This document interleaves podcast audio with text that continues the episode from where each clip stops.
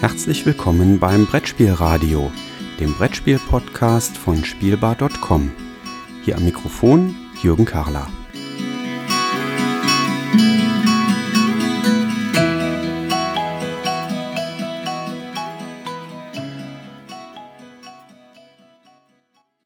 Ich bin ja in Berlin auf der BerlinCon 2017 und neben mir sitzt Juma, der gerade ziemlich erfolgreich war mit einer Kickstarter-Kampagne. Hallo Juma, wie bist du eigentlich auf die Idee gekommen, das Ganze über Kickstarter zu machen und nicht einfach die Verlage abklappern, hey, mach doch bitte mein Spiel? Hm, einerseits habe ich mich schon seit Jahren für Crowdfunding interessiert und habe sogar meine Masterarbeit im Jahre 2012 teilweise über Kickstarter gemacht, äh, geschrieben und ja, habe mich so auch aus wissenschaftlicher Perspektive damit befasst. Und andererseits hat es mir einfach nicht gefallen. Ich habe teilweise durchaus auch Verlage angesprochen, aber mir hat es einfach nicht gefallen, wie die halt mit, sag ich mal, No-Name-Autoren wie mir umgehen und das ist halt für die einfach keine Priorität und ich hatte halt keine Lust irgendwie ein, zwei Jahre auf eine Antwort zu warten und ja, das war dann genug Motivation zu sagen, okay, dann mache ich es halt selbst. Bist du begeistert von der Menge an Arbeit, die dann bei dir hängen geblieben ist, was ja sonst der Verlag übernimmt? Oder würdest du im Nachhinein sagen, puh, Wahnsinn, das ist doch ganz schön viel Arbeit, die mir ein Verlag vielleicht abgenommen hätte? Also es ist auf jeden Fall viel Arbeit. Ist jetzt nicht so, dass ich total davon überrascht bin. Ich habe ja auch schon mal eine Crowdfunding-Kampagne vorher gemacht für mein vorheriges Spiel Green Deal. Das war zwar nicht so erfolgreich, aber war trotzdem natürlich viel Arbeit und ich habe da schon viel Einblicke gewonnen. Dadurch, dass es jetzt so erfolgreich ist, habe ich schon nochmal andere Sachen, die mich jetzt beschäftigen, mit denen ich jetzt nicht gerechnet habe und die dafür sorgen, dass ich jetzt trotzdem nicht in Urlaub gefahren bin nach der Kampagne. Äh, was waren das? Oder was ist jetzt mehr an Arbeit, was du nicht naja, gedacht dadurch, hättest? dass ich jetzt einfach so erfolgreich bin, gibt es einfach viele Leute, die Spiel, an dem Spiel Interesse haben, viele Distributoren, Händler, Großhändler, auch Lizenzanfragen etc. Also einfach viele Dinge, die jetzt nicht selbstverständlich sind für jemanden, der das Spiel im Eigenverlag erstmal so rausbringt. Spannende Sache. Darf ich nochmal auf deine erste Antwort zurückkommen? Du hast gesagt, du hast das im wissenschaftlichen Kontext quasi in der Masterarbeit gemacht. Jetzt bin ich selber ja auch beruflich Wissenschaftler. Ja. Ähm, was hast denn du da gemacht? Erzähl doch mal spannend. Ich habe mich mit den Erfolgsfaktoren von Crowdfunding-Kampagnen auseinandergesetzt.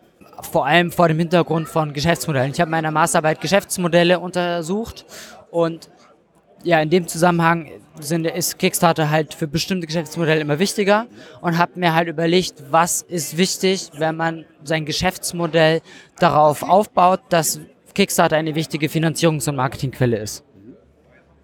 Spannend, das klingt nach einem betriebswirtschaftlichen oder wirtschaftsinformatischen Thema. Ja, betriebswirtschaftlich. Also es geht, ich habe äh, Innovation Management und Entrepreneurship in Berlin und in den Niederlanden studiert. Spannende Sache. Das ist das Themenfeld, wo ich auch unterwegs bin. Ne? Insofern ist das jetzt gerade ganz interessant, das rauszuhören. Ja, spannend. Welche Erfolgsfaktoren siehst du denn äh, als wesentlich an bei Kickstarter-Kampagnen oder Crowdfunding allgemein? Also, mal so ganz kurz zusammengefasst ist, also wo ich jetzt drauf, stark drauf geachtet habe bei Clans of Caledonia ist, das empfundene Risiko muss möglichst gering sein. Wenn die Leute eben, die befassen sich nicht lange mit so einer Kampagne und sie müssen eben das Gefühl haben, ach, das ist eine sichere Bank, das wird was so. Und ja, da ist halt Verschiedenes für wichtig und es ist vor allem auch wichtig, dass die Kampagne möglichst früh erfolgreich ist, weil eine erfolgreiche Kampagne sorgt dafür, dass mehr Leute es sehen und wenn die Kampagne schon früh finanziert ist, dann sieht es einfach so sicher aus. Es ist einfach so ein Snowballing-Effekt. Derjenige, der erfolgreich ist, der wird eben noch erfolgreicher und wird noch mehr gesehen und bekommt noch mehr Traffic und so weiter. Also das war ganz wichtig. Deswegen habe ich halt stark darauf geachtet, dass der Start der Kampagne besonders erfolgreich ist. Das ist wichtig.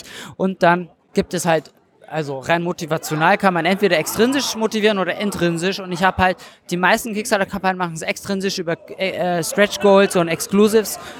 Aber ich habe das halt bewusst nicht gemacht, weil ich zum Beispiel aus der Forschung weiß, dass halt ähm, Stretch Goals und Exclusives die Hauptgründe sind, warum die Kickstarter-Kampagnen so viel Verzögerung haben und so spät ausgeliefert werden. Und deswegen habe ich halt das nicht gemacht. Und habe halt mir überlegt, wie kann ich die Leute intrinsisch motivieren. Und das war ein Faktor, war zum Beispiel eine 110% Geld-Zurück-Garantie. Das heißt, die haben das empfundene Risiko ist wirklich sehr, sehr gering, wenn nicht sogar negativ. Ähm, und das andere ist zum Beispiel, dass die äh, Kickstarter-Bäcker konnten einen zusätzlichen Clan und zusätzlichen Wertungsplättchen vorschlagen. Ähm, und aus denen wurde dann äh, eine kleine Auswahl von mir getroffen und dann konnten die Kickstarter-Bäcker entscheiden, welche dieser äh, vorgeschlagenen äh, Wertungsplättchen und Clans dann es ins finale Spiel schaffen und in jedem Spiel drin sind. Das heißt, jeder konnte dazu beitragen, wie das finale Spiel aussieht. Und das, dadurch habe ich mir gedacht, es ist nicht mehr so, dass es ein reiner Kaufsprozess ist, sondern sie sind wirklich Teil des Projektes. Und das ist eigentlich die Idee von Kickstarter, aber es wird eigentlich selten so ausgelebt. Wie viele Einreichungen hast du denn da bekommen?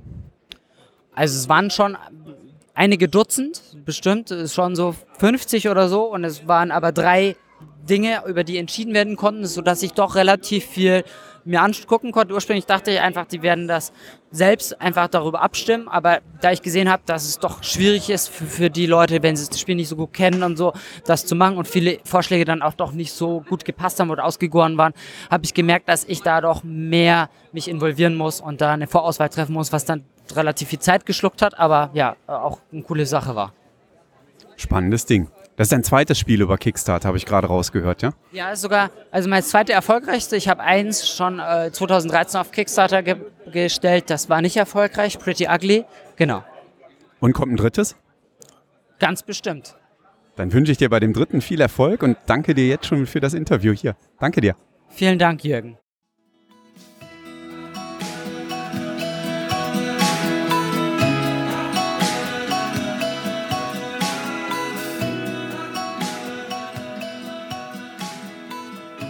Vielen Dank fürs Zuhören. Feedback, Fragen und Anregungen bitte gerne an die E-Mail-Adresse info@spielbar.com als Kommentar direkt auf der Webseite spielbar.com oder in den Twitter-Feed spielbar-com.